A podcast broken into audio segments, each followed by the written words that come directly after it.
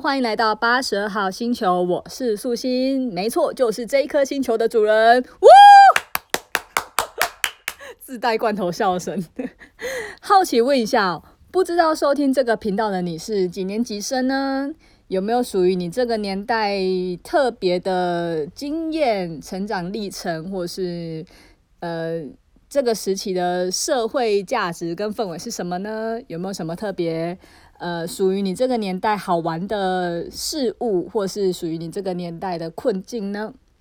今天之所以会这样开头呢，是因为我想要来聊一本我这两天看的书。那这本书的名字叫做是。八二年生的金智英，那这是一本韩国的小说，作者叫做赵南柱。那作者他在创作这本书的时候，刚好是个家庭主妇。那他的女儿是读幼儿园。那他那个时期正好经历了二零一四年韩国有名的妈虫事件，所以他深刻的感受到，嗯、当时大家对女性或是妈妈一些。不太友善的偏见或是言辞，所以他就去呃观察了很多事情，然后查了很多社会资料，然后一些法条，然后来创造了这一个角色金智英。对，那金智英呢，这个名字在嗯那个年代是非常的菜市仔名，就有点像是台湾的呃怡君啊。雅玲、淑芬、淑芳，我这样会不会得罪太多人？对，总之就是金智英是那个年代的菜市仔名啦。对，然后八二年生呢是指一九八二。那我当初会注意到这本书呢，这本书其实去年就出了，二零一八年五月的时候推那个出版的。对，但是我一直到今年才看，现在二零一九年四月，其实快满周年了。不过没想，我们什么时候看都是最好的时候。对，那这本书那时候我一开始是在我朋友的 Facebook 上面看到，就是他他 post 的这个照片，然后截录了一些文字，然后我就觉得嗯，很有所感。然后我呃后来就是陆陆续续又看到这几本书有曝光，所以我就蛮好奇的，我就去订了这本书来看。那这本书一开始拿到的时候，我觉得哇哦，真是太有质感了。因为它薄薄的一本，然后它的字体很可爱，然后它的用它的那个书封的纸质也也也超有质感的。我还因为太喜欢了，还跑去那个 Facebook 的社团去询问这个字体，就是那个有一个有一个社团叫做字嗨，字体的字，然后开心那个嗨，对，我还去问说这本书的那个字体是什么啊？对，但虽然我没有获到。真正的答案，因为可能是有些是出版社设计师创作，但是有得到呃一些网友跟我说，很像是某一个那个日文的字体去做改改版的，有可能啊，对。然后也也得到那个呃纸研所纸研所一个社团纸研所的一个粉丝页纸研所的所长来跟我说，这个纸质叫做原汁纸，对。所以我觉得哇，这本书光还没开始看我。一摸到它，我就好喜欢哦。对，那看完之后就更喜欢了。对，可能是因为我也是一九八二年出生的吧，所以我就觉得很很多地方都很很打中我。然后我就觉得哇，简直简直就超像在看一个自己的一生的感觉。对，所以今天这本书呢，我会 我会呃简单的做一点导览，然后我会。呃，聊一下我的经验跟我的想法，然后跟我看完这本书之后，我会采取什么样的，对未来会采取什么样的行动，好吗？继续听下去喽。这本书的叙事方式其实非常的朴实，也也很直观。简单来说，它就是用年份来写啦，就是透过不同，透过这个年份的顺序来叙述金智英从小到大不同阶段他所遇到的经历，跟他那时候的感想，以至于他为什么会现在变成这样子的一个人。对，那这本书它第一个场景，它是先拉到一年前，就是这本书设定的一年前，就是二零一五年。那二零一五年呢，是金智英三十四岁的时候，然后她有。生一个女儿的这个阶段，那场景是发生在他们家，然后先是她老公觉得金智英有时候会怪里怪气的，那个怪里怪气就很像，很像就是金智英，就是她老公会观察到金智英有时候会突然很像是被她岳母，就是金智英的妈妈上身一样，就是那个讲话的口气啊、表情啊、习惯啊、内容啊，简直就是岳母上身。然后有时候又很像是金智英大学的学姐，也就是她老公的学妹，他们大学的那个朋友，然后又很像她在讲话，然后她老公就就吓傻啦。我我那时候刚看到这里的时候，我也傻眼哎、因为那时候想说，这不是一个不是一个就是金智英这故事的小说吗？然后怎么前面写的，我想说靠，这是这是什么灵异小说吗？还是什么侦探小说？然后我就以为他后面是要我们去。查发生了什么事情，对，但其实就没有。那呃，后来这件事情爆发，就是他们有一次回到金智英的婆家，就是她老公的妈妈家，然后他们过年过节在呃吃饱饭后的一些闲聊，然后又聊到一些点，金智英又突然被她妈妈附身了，对，就是他又他又他又讲出一些呃，就是透过他妈妈。讲话的方式来替金智英讲话，然后全部人就吓傻啦。然后，所以她老公就呃带她去看精神科医师。然后接下来就是开始回顾金智英从小到大的的的章节，这样。那透过这个从小到大每一个章节的回顾，就会慢慢了解金智英这个角色她承受的一些事情，然后她嗯。觉得哪里怪，可是又说不出来，然后想生气又不表达出来，也可能是因为这种种种的抑郁下，所以他内心有很多话，可是在这个这个社会他是没办法发生的，所以他呃书里面是没有解释啊，可是你就可以稍微能够理解说为什么他他最后会好像有有谁附身一样，因为他想要透过别人。来帮金智英发声。第一个阶段呢，就是一九八二年到一九九四年，也就是金智英从出生到十二岁这个阶段。那这个阶段就是金智英小时候嘛，所以她是透过跟妈妈还有跟奶奶的一些对话跟相处模式，然后来传达妈妈跟奶奶这个世代的女性所会遇到的一些事情跟他们的心态，包括说像金智英她妈妈还有她的阿姨在。他们小时候都是要帮忙出去赚钱的，为了要让家里的兄弟可以去读书，然后嗯，或者是在呃结婚之后就是辞职带小孩，然后家里只有老公的收入不够用的话，妈妈又要想办法做接很多家庭代工。其实这个其实在这个在我的身上例子也都很很常听到诶，因为像我妈妈跟我阿姨也是常常跟我们说他们的几个。几个早出生的姐姐，她们都是很早就出去赚赚钱了，为了让他们的兄弟，也就是我的舅舅们，可以好好的念书。然后像我妈妈那时候也是，就是怀孕之后也是被我爸一句说：“哦，那你就辞职吧，回来回来带小孩了。”所以我妈就也辞职回来带小孩。然后，嗯、呃。后来我妈也是很辛苦，我我从我妈身上也是看到很多那个她她也去想办法找很多可以赚钱的机会啊。可能我妈有卖过什么，卖过衣服，还有卖过什么，我忘记了。反正我那时候也觉得，我小时候我妈妈也是跟金智英的妈妈一样，就是为了这个家，然后再想尽很多办法。对，但我觉得最经典的就是那个啦，传那个重男轻女的观念，重男。这个真的是好好经典哦，因为像金智英也是，她有一个姐姐，然后跟一个弟弟。那她妈妈当初在怀她姐姐的时候，怀第一胎的时候，然后开讲的时候是女生的时候，哇，大家也是都很啊、很失望，但是都还是会嘴巴说没关系，再拼一个就好了，下一胎再拼一个男的就好了，就再拼一个又是女生嘛，就是金智英，然后也是被安慰说。呃，没关系，下一胎一定是男的。结果他下一胎呢，又是女生。哦，这真的是，他就真的太呃，心情很复杂。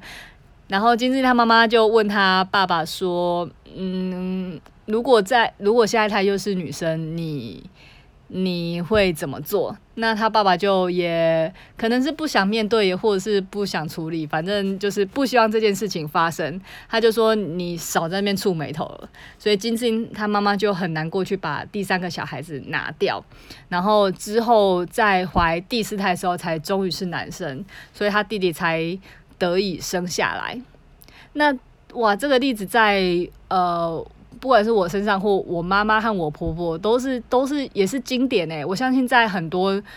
很多女生的身上都有这种感受，因为像我们家也是三姐妹，就是我是老大，然后我有一个小我两岁的妹妹，然后还有一个小我七岁的妹妹，然后我我老公家也是，他是最小的，然后他上面也有两个。呃，大他年纪很大的姐姐，那我妈妈跟我婆婆就完全是相同的模式，诶，就是他们在生 第一个是女儿，然后过没多久生第二个是女儿之后，其实就会开始承受到很大的压力，就是还要不要去拼一个男生出来？那你看我我呃，我小妹小我七岁，就知道我妈也是在隔了很久之后再再赌一把。赌一把生生看是不是男生，结果生出来是，呃，还是女生，那就那就放弃了。对，那我婆婆这边也是，她也是生了两个女儿之后，然后我相信她也承受了非常大的压力，因为她她有一直跟我说，他们试图改变什么饮食啊，然后什么苏打水啊，然后呃怎么做怎么吃，还有就是各种秘方啦，对，然后最后终于生出一个男生的时候，我婆婆她就跟我说，她才得以在这个家族。能够正着走路，欸，诶，哇，这个世代的女生真的是很辛苦哈。对，所以，但其实，嗯，呃，我从我妈妈跟我婆婆身上就有很明显感受到，嗯，生了三个女儿跟两个女儿，生出一个儿子，那种社会对他们的价值，还有他们给自己的那个价值，你就很明显感受到差别。虽然都会嘴巴说，嗯，也没有那么在意或什么，可是其实那个那个微妙感觉是感觉得到的。就是我妈妈这边就会有一种，嗯，就是生了三个女生，好像就是比较对，就是在这个社会价值上比较，呃，怎么讲呢？突然会觉得有点沉重，对。但我婆婆这边就很得意，就是她觉得她终于可以扬眉吐气了，对。那。在我身上也是，因为你知道，我其实本来就有预期，我可能会比较有机会生女儿，因为我觉得我妈妈这边的那个都是生女儿居多，然后我老公这边也是，他们甚至有一个亲戚，呃，生了七仙女。七个都是女生，然后最后在这个家族实在是承受不起那个压力，后来就移民了，好悲情哦。对，但是我我我就蛮能够觉得，就几率跟遗传的遗传的几率来讲，我就是比较有机会可以生女生。可然后虽然我耳朵也是比较硬的那一种哦，但是确实是在我生出呃怀孕第一个开奖是女生的时候就。你就会感觉到大家那个恭喜是有有有分别的诶，就是我会接受到很多那种啊，女儿也很好，女儿比较贴心，或是这这就是这类的标签。对，虽然我很呃很懒得理这些话，可是这些话真的很充斥在我的生活。那尤其是嗯。我我觉得更扯的是，我觉得更扯的是，那时候我还在怀孕第一胎的时候，然后就开始有听到一些声音说：“诶，那你下一胎会再拼个男生吗？”然后我就觉得超扯的，我第一胎不是还在肚子吗？我连这一胎能不能平安生下来都是个问题，就已经开始有人在关注我下一胎是不是男生了。不过我自己是学科学、学医学的啦，所以我在怀孕之前我就已经接受到这样子的知识，就是生男生女这种事情绝对是几率的问题，而不是女生的问题，甚至应该是男生的问题哦。对，然后我觉得这样子的知识蛮能够帮助我在怀孕的时候去面对这些声音，就是我。我能够理解大家为什么会有这些想法，毕竟这是一个文化长期积累下来的价值观。但是我也不打算呃短时间内去改变什么，但至少我觉得我学着跟这些声音和平共处，就是这些话我真的是看过就算了，然后听过就左耳进右耳出，对，然后不会让他去影响我的情绪太久，也不会纠结于这个的话太久，因为我知道大家是没有恶意的，只是嗯，这个社会的价值观就是这样。好，我们继续往下走。那之后呢，也是透过几个年份来叙述金智英的不同阶段，从他小学、国中、高中、大学到他求职的过程，还有呃他工作的一些故事。那在这几个阶段呢，我觉得书里面举的一些情节，我在我生活中也都多多少少有出现，甚至我觉得有一些对话简直是一模一样。果然是八二年。会遇到的事情，对，但我觉得在这几个阶段所经历的这些事情呢，我我自己觉得它是男女有别，对，所以我我没有那么觉得他是男尊女卑的一些故事，所以可能我那时候。不太介意，或是我可能在这个阶段我没有什么想法，对，所以我我这个阶段想要先跳过，然后我不想节目做得太长，所以我想把我的重点放在我最扎心的一个 part，就是他从三十岁之后，二零一二年到二零一五年的这一个阶段，那这个阶段呢，就是金智英开始怀孕生子所面临的一些故事，然后这这个就是我现在正在。遇到的一些状况，所以我觉得我比较很想把重心分享在这个部分。我那时候在看最后这个阶段的时候啊，简直觉得太像了，这根本就是我的自传啊！有没有这么为我量身定做啊？我我直接看着书来边讲边聊好了，实在是太多东西可以一起来聊了。首先就是她呃，金智英跟她老公。要结婚的时候，然后双方家长就会见面嘛，然后金智英的妈妈就会客气的说啊，就是从小到大都是我我做太多事情啊，我的小孩子都没有机会做家事啊，就是以后就是就是会觉得好像对对方家长很抱歉这样。那金智英的婆婆就说，哎呀，哪有人本来就会的呢？都马是边做边学嘛，智英很快就会上手的呢。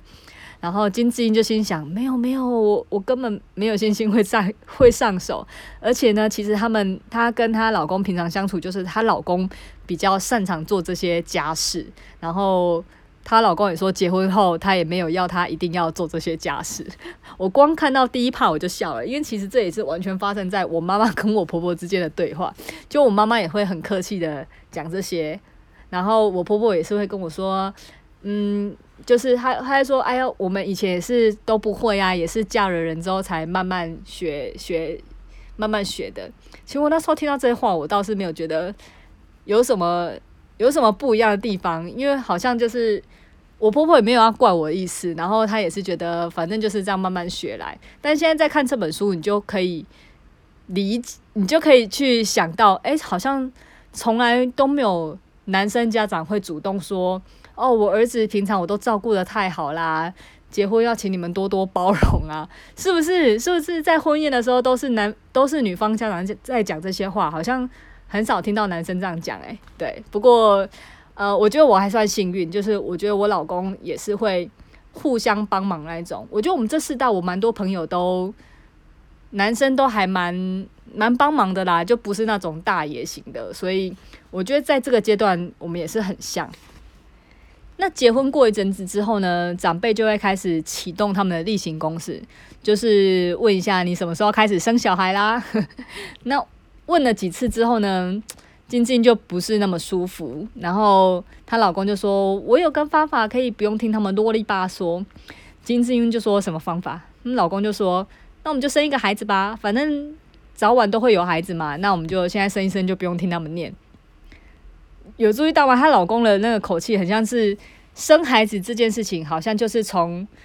好像就是你在那个 checklist 上面的一件事情，然后打勾了哦，就完成了这样子，好像完全没有在考虑太多诶。可是像金智英，她就会想很多，她就想说，她身边都还没有人结婚生小孩，她也不知道怀孕会是什么样的过程，她也不知道新生儿要怎么样的照顾，重点是她不知道要怎么去。他不确定这样会不会影响他的工作，因为他们两个夫妻都是属于晚上会平日会很晚下班，然后周末可能会加班的。那这样子找保姆或是找托儿所也会有问题，然后双方家长也都住太远，所以或者是年事已高，根本就没办法来帮忙。那金智英就会开始想很多，他就会觉得说，那如果之后会有这么多问题，他也不知道能不能照顾小孩子的话，这样为什么要生呢？然后当金智英这么烦恼的时候，她老公就讲了说。哎，我觉得你不用一直去想自己会失去什么啊，你可以去想想你得到什么啊。例如说，生小孩、当父母是一件多么开心跟有意义的事情啊。然后金智英就说：“那所以你失去什么？因为金智英她失去的是青春、健康，然后整个职场、同事、社会人脉、人生规划、未来梦想。因为生一个小孩子对。”金智英的整个人生变化实在是太大，所以她会一直去看见失去的东西。她就问老公说：“那你失去什么？”然后老公就说：“我可能会变得不自由啊，就是他没办法，呃，想要加班就加班，然后他可能也没办法想跟朋友喝酒就去喝酒，然后可能还要回来帮忙什么的。你知道这些话听在金智英的耳里，就是有一种相对于你的失去。我的失去有多巨大，你知道吗？然后我那时候看到这句话的时候，我就马上截图给我老公看，因为你知道他的这些想法啊，我在生第一胎的时候其实感受没有那么深，因为我那时候第一胎也是意外怀孕，所以那时候其实根本没有办法想那么多，我只是觉得啊，怀孕了怎么办？然后我真的是边生边去面对这些事情的，然后我才知道哦，原来。身体会这样子，然后原来哦，生小孩那么痛，然后原来哇，生完之后小孩子的托育问题这么麻烦，对，然后所以我其实我觉得我第一胎是在一个很不知道状况下情况下去生出来的，可是那时候我们在跟我老公思考要不要生第二胎，或是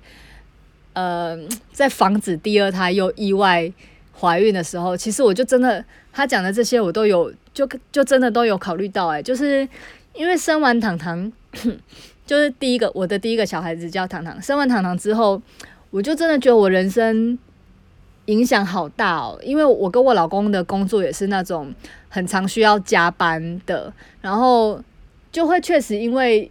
小孩子的状况就不能好好加班，然后。整个，例如说，像我们公司会有一些什么外派的机会啊，或者是出差的机会，我就会开始觉得有带着小孩子这件事情就不能那么随心所欲的规划，它就真的会影响到你整个整个人生的方向，完全的不一样。所以我知道那个影响，我看到这一段的时候，我真的觉得好有感触哦，因为就是那时候在生小孩的时候，我就真的觉得他。影响层面好大，所以我那时候一直不敢生第二胎，因为我不确定我能够承受这一切再一次啊。但是第二胎我又是不小心怀孕了啦。然后金智英的公司为了体恤怀有身孕的员工，所以允许他们能够晚三十分钟上班。可能因为体谅孕妇有时候行动比较不便，或是可能有一些状况，所以有可能会耽误到上班的时间。那这个消息。所以她怀孕消息一公布之后，她他们公司的同事就说：“哇，好好哦，那不就可以晚三十分钟上班了？”然后就会有人说：“诶，可是她晚三十分钟上班，她也会晚三十分钟下班啊，也没有占便宜啊。”然后他们同事就说：“可是我们的公司，我们的那个工作是常加班的啊，本来就不会准时下班了，他等于就是晚三十分钟上班。”哇！我在看到这一段的时候，我也是心超痛的，因为我也是回想起我那时候在公司上班的时候，然后那时候，因为我觉得我们公司年纪也是偏，呃，我那时候的公司大大家的年纪都比较小，然后所以我也算是公司里面比较先怀孕的女生，然后那时候因为我怀孕的时候。就是因为我是我第一胎也是意外怀孕，所以我其实是边怀孕在边准备着婚礼。然后因为后来 怀孕的前期实在是太不舒服了，然后我的工作压力又非常大，然后然后我一直在忙工作的事情，导致于我就是结婚的事情都没有弄，然后加上又越来越不舒服。我那时候记得，我就趁一个国庆日的连假吧，就是国庆日有连假，然后在可能再加上前后的六日，然后在自己请了那个特休几天之后，然后就让他有可能有一个十天的假期之类吧，然后我就趁这几天好好的休息，然后跟去忙我结婚的事情。然后我那时候也不觉得这有什么问题啊，因为我请的是我自己的年假，不是吗？可是我真的，我真的就在公司听到说啊，好好哦，怀孕就可以休那么久，然后就有另外一个同事就打枪说你也可以怀孕啊。然后你知道我那时候把这个事情跟我老公讲的时候，老公就说怎么有人那么无聊？然后我那时候的想法也是。我也超错愕的诶，因为我我也是完全没有想到有人会这样子想诶。然后，不过我我我我我也是可以理解，就是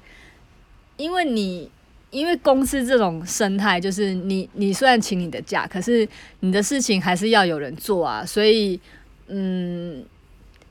虽然你站在请假立场上是没错，可是它确实就是会造成。公司或是同事的困扰，所以呃，我那时候就是也是承受这种酸言酸语，有让我有让我傻眼到，所以我那时候在看到这一段的时候，我也是觉得啊、志英，我懂你。那随着预产期越来越近，金志英也开始在思考说，她到底要只请产假好，还是请育婴假，还是干脆就离职算了？那她跟她老公就。就这三种方案写列出各种的优缺点，或是这三种方案谁会是可以帮忙照顾的人，然后需要多少费用，然后讨论了老半天之后，最后的结论就是，他们觉得有一个人离职在家顾小孩这件事情会简单跟单纯很多。那谁离职？想当然就是金智英啊。虽然这也是他心甘情愿，但是他就是心情也是很差。我我其实看到这段也是很能够理解，因为那时候这也是我在面临的问题，就是我那时候也一直在思考说，嗯、到底要到底要怎么做才好？我第一个小孩的时候，我是就因为台湾的法规是可以请到两年嘛，所以我然后但是前六个月会有六成的投保薪资，所以我那时候第一胎生糖糖的时候，我就是想说，那先。先请六个月育婴假，然后，但是我在照顾糖糖的时候，就会真的觉得可以陪小孩子走过这一段，真的感觉好好。而且我发现我真的好喜欢照顾小孩哦，所以那时候，呃，糖糖就是产假两个月嘛，然后育婴假六个月，所以那时候我八糖糖八个月的时候，我要回去上班的时候，我就觉得好心好痛哦，就是我会觉得我没有办法去。嗯，平衡整个工作跟家庭的心态跟需求，所以那时候我其实就暗自下了一个决定，说如果我之后有下一胎，我就是很直接的说，我孕假就是要请两年，请到满，直接陪小孩到他上幼幼班为止。但是其实我后来在生秘密的时候呢，那时候我反而是请完产假就回去的。啊，有时候就是得跟现实做妥协，因为你知道，像金智英她离职带小孩啊，她是有领领老公薪水，就是她老公有在养这个家。然后，但是对我来说，呃，我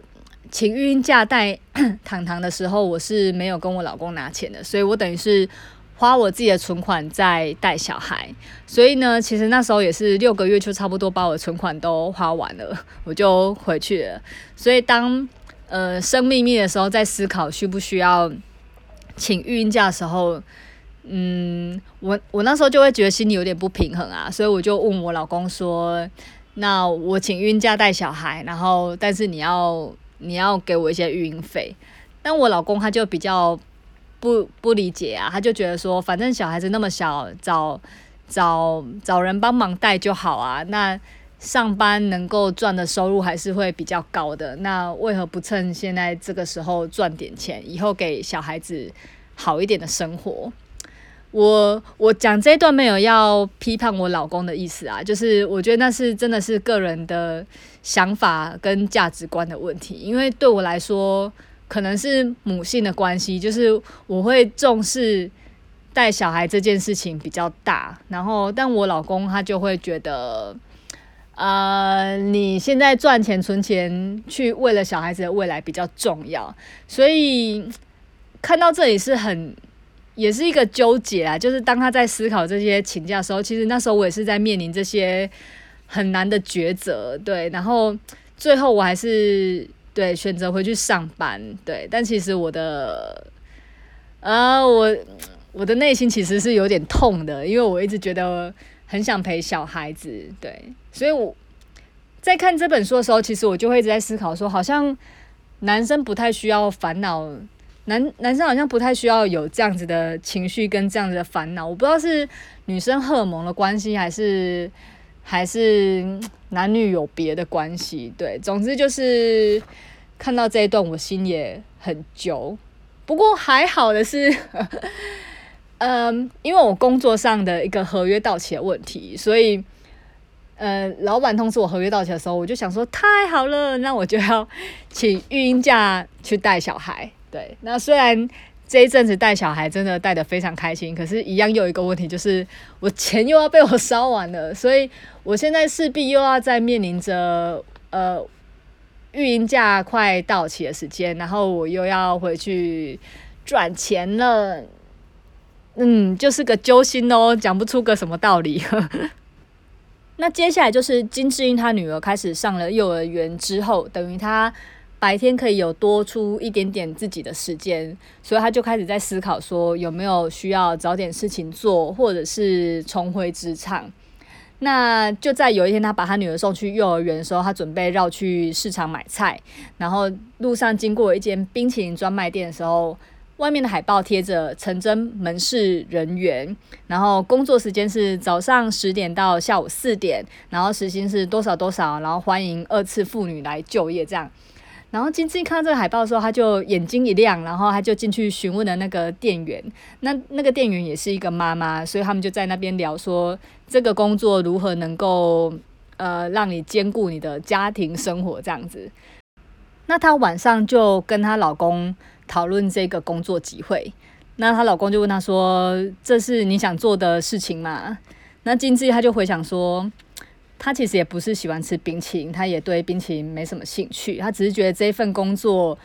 的上班时间可以让他接送小孩，然后也可以有一些收入。然后他就开始那边感叹说，以前年轻的时候在选工作啊，都是在看有没有符合自己的兴趣或是未来的发展，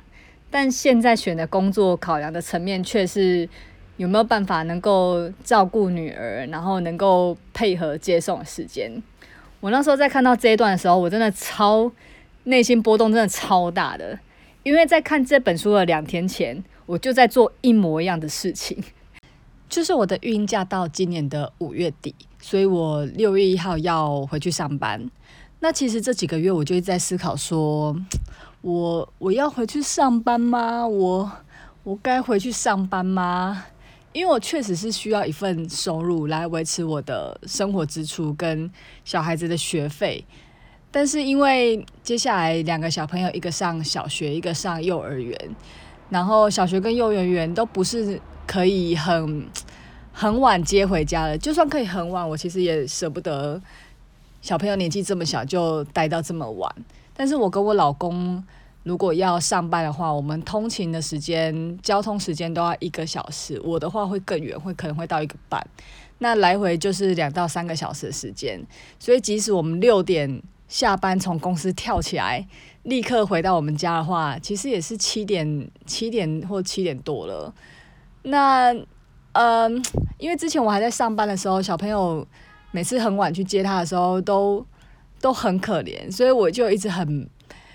不想要，不想要看到那个画面。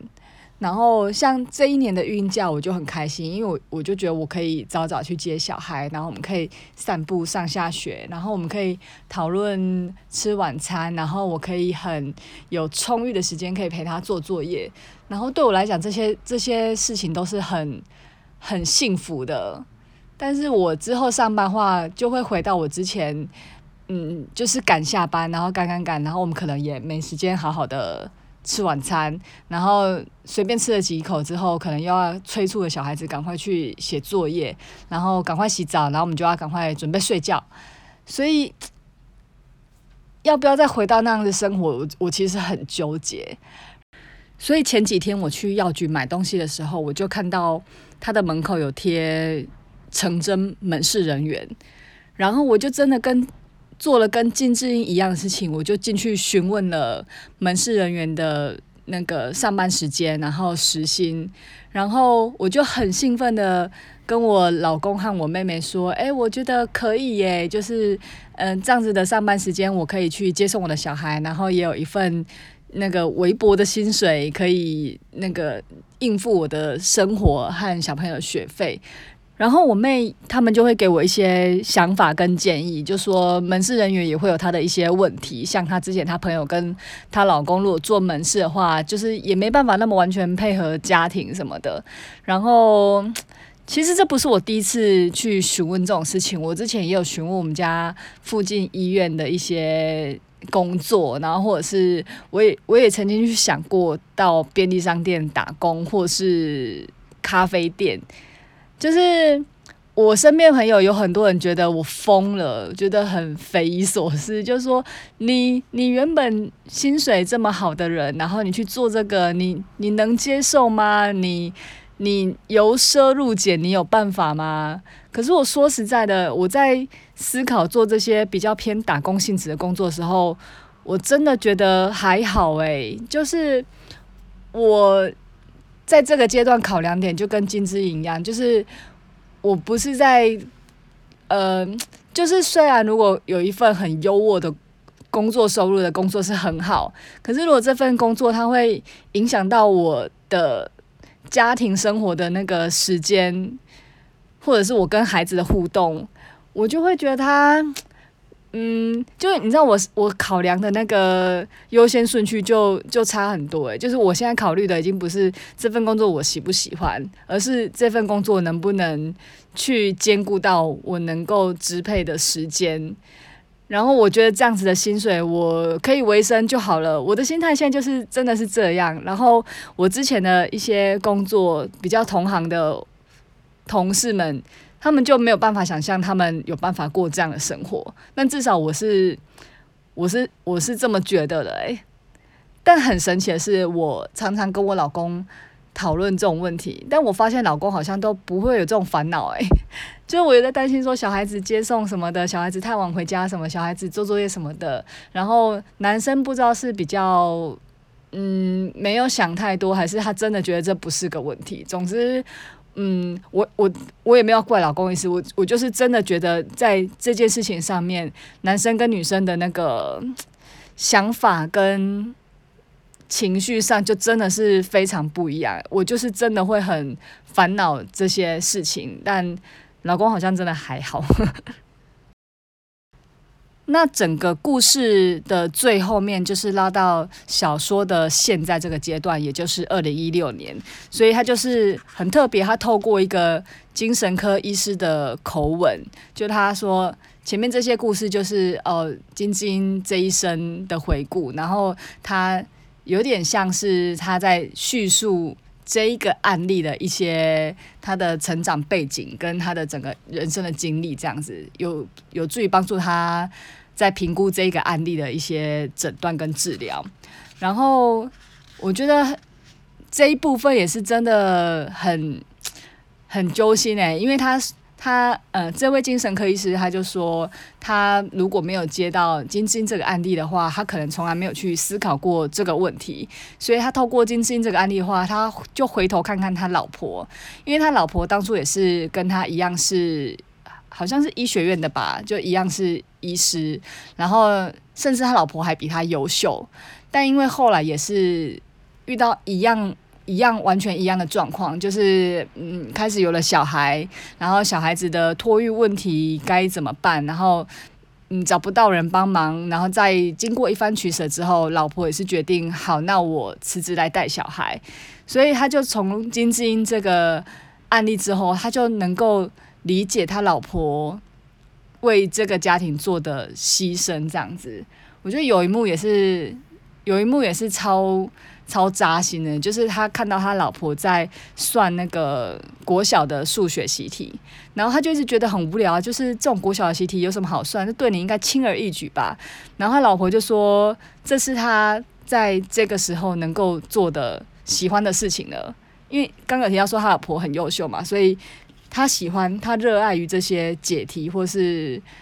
这些研究的东西。可是，在他育儿这段生活中，他能够再去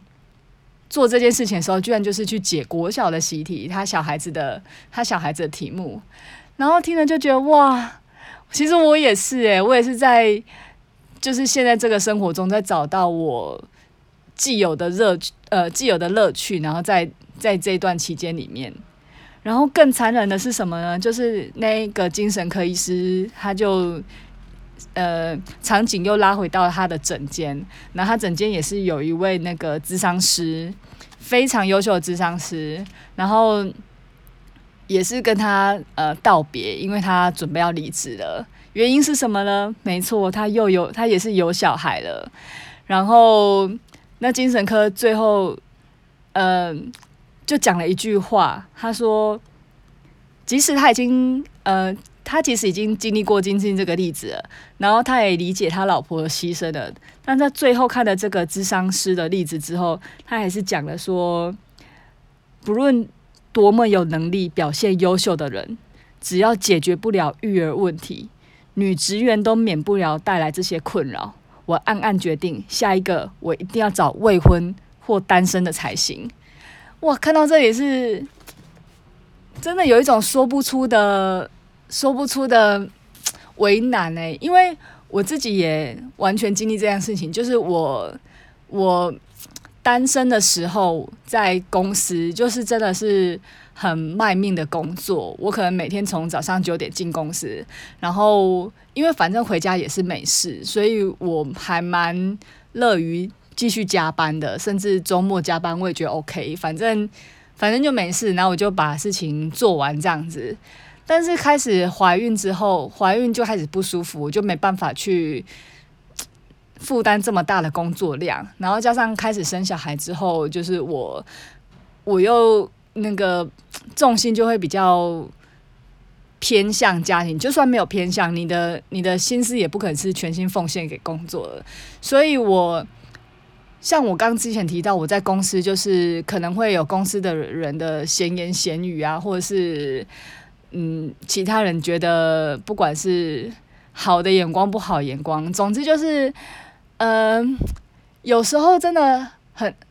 在我在我那时候怀孕的时候，我年轻的时候，我很我很难理解这一切，就甚至我觉得很很受伤。可是我慢慢的怀孕之后，生小孩之后，我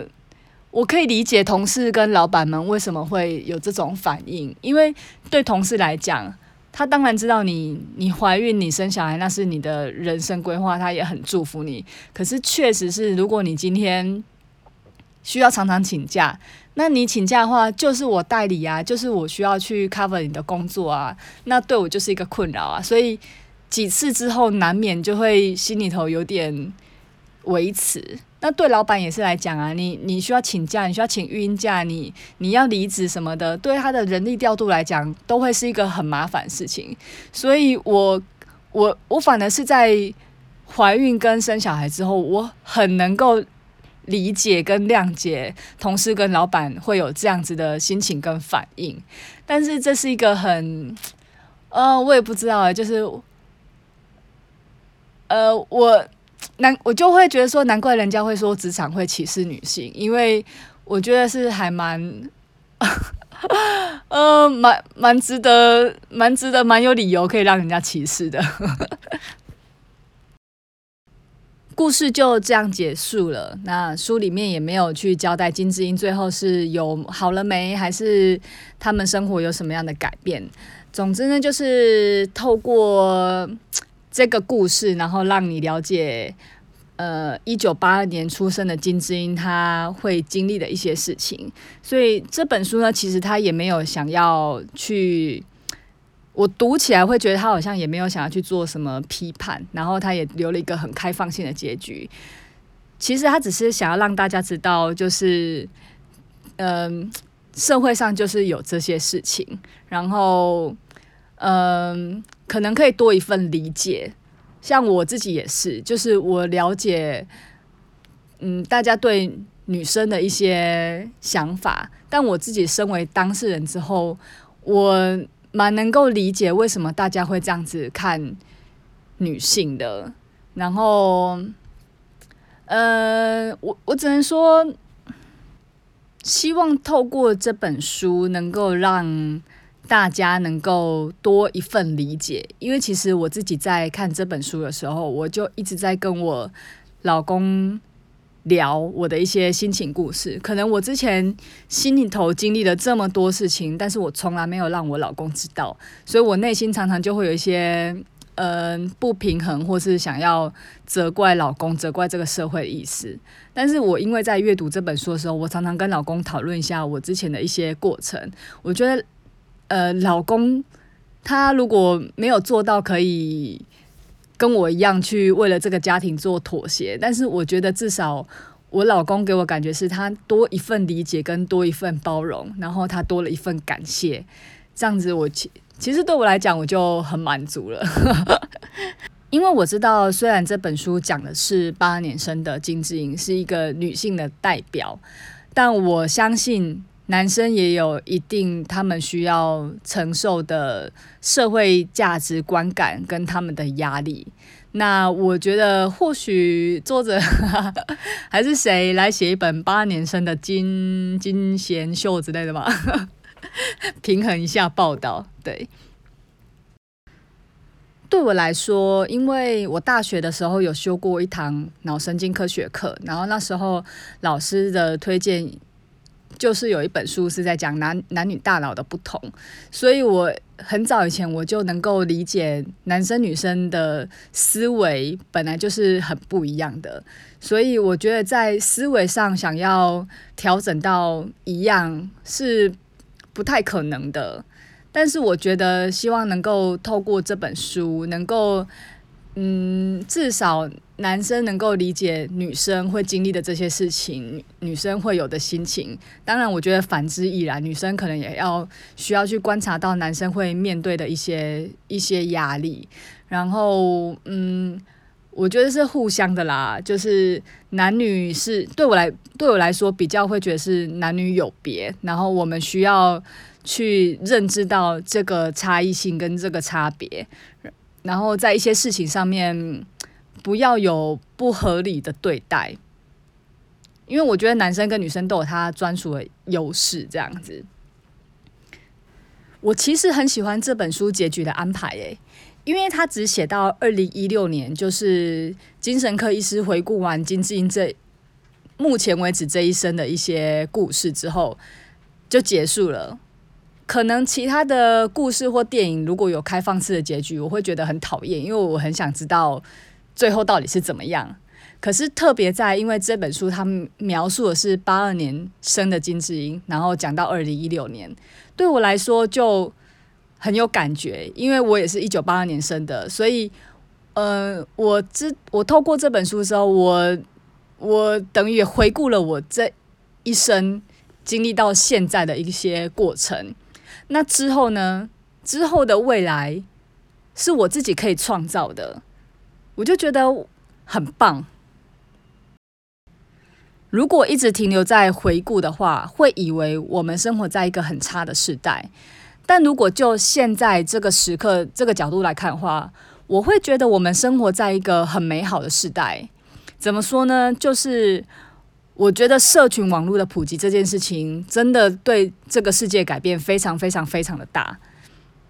其实就这本书来讲好了，如果他是要讲八二年生的金晶这样子的女性，所遇到的一些不平等对待。其实我觉得在网络上面也可以解决蛮大部分的事情诶，例如说，你如果觉得找工作不平等，在网络上没有什么男女的差别啊，甚至有人可能只是呃化名或是代名，或是去创建粉丝团，或是去开发商品。你在去逛这些网页的时候，你不会去管他是男是女啊。所以我觉得在网络创业这件事情，男生女生都是平等的，只要你有能力的话。我身边就有非常多网络创业的朋友，也有很多经营社团的妈妈，他们就能够透过在网络上做生意，获得收入，并且兼顾家庭生活。所以我就觉得现在有网络这件事情，有社群这件事情，真的是给了很多人非常多的机会。而且我觉得在网络上真的是没有什么，没有绝对的优势劣势，诶，就是每个人都是他自己的，每个人都有他自己的特色，所以个人品牌这件事情才会是这么重要的一个趋势。你看，像光金智英这个角色来讲好了，金这本书他没有在塑造什么英雄，他就是一个非常非常平凡的一个人物。在你我生活周遭，你甚至可以透过这个故事，都可以发现很多跟自己很契合的点。那这本书它在韩国大卖，在台湾也卖得不错，然后在韩国也已经准备要开始拍电影了。你看，这么一个平凡的角色，它就可以产生这么大的效应。所以我觉得在，在呃，不用太觉得自己。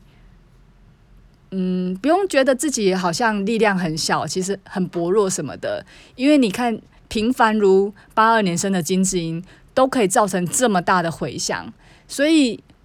我觉得在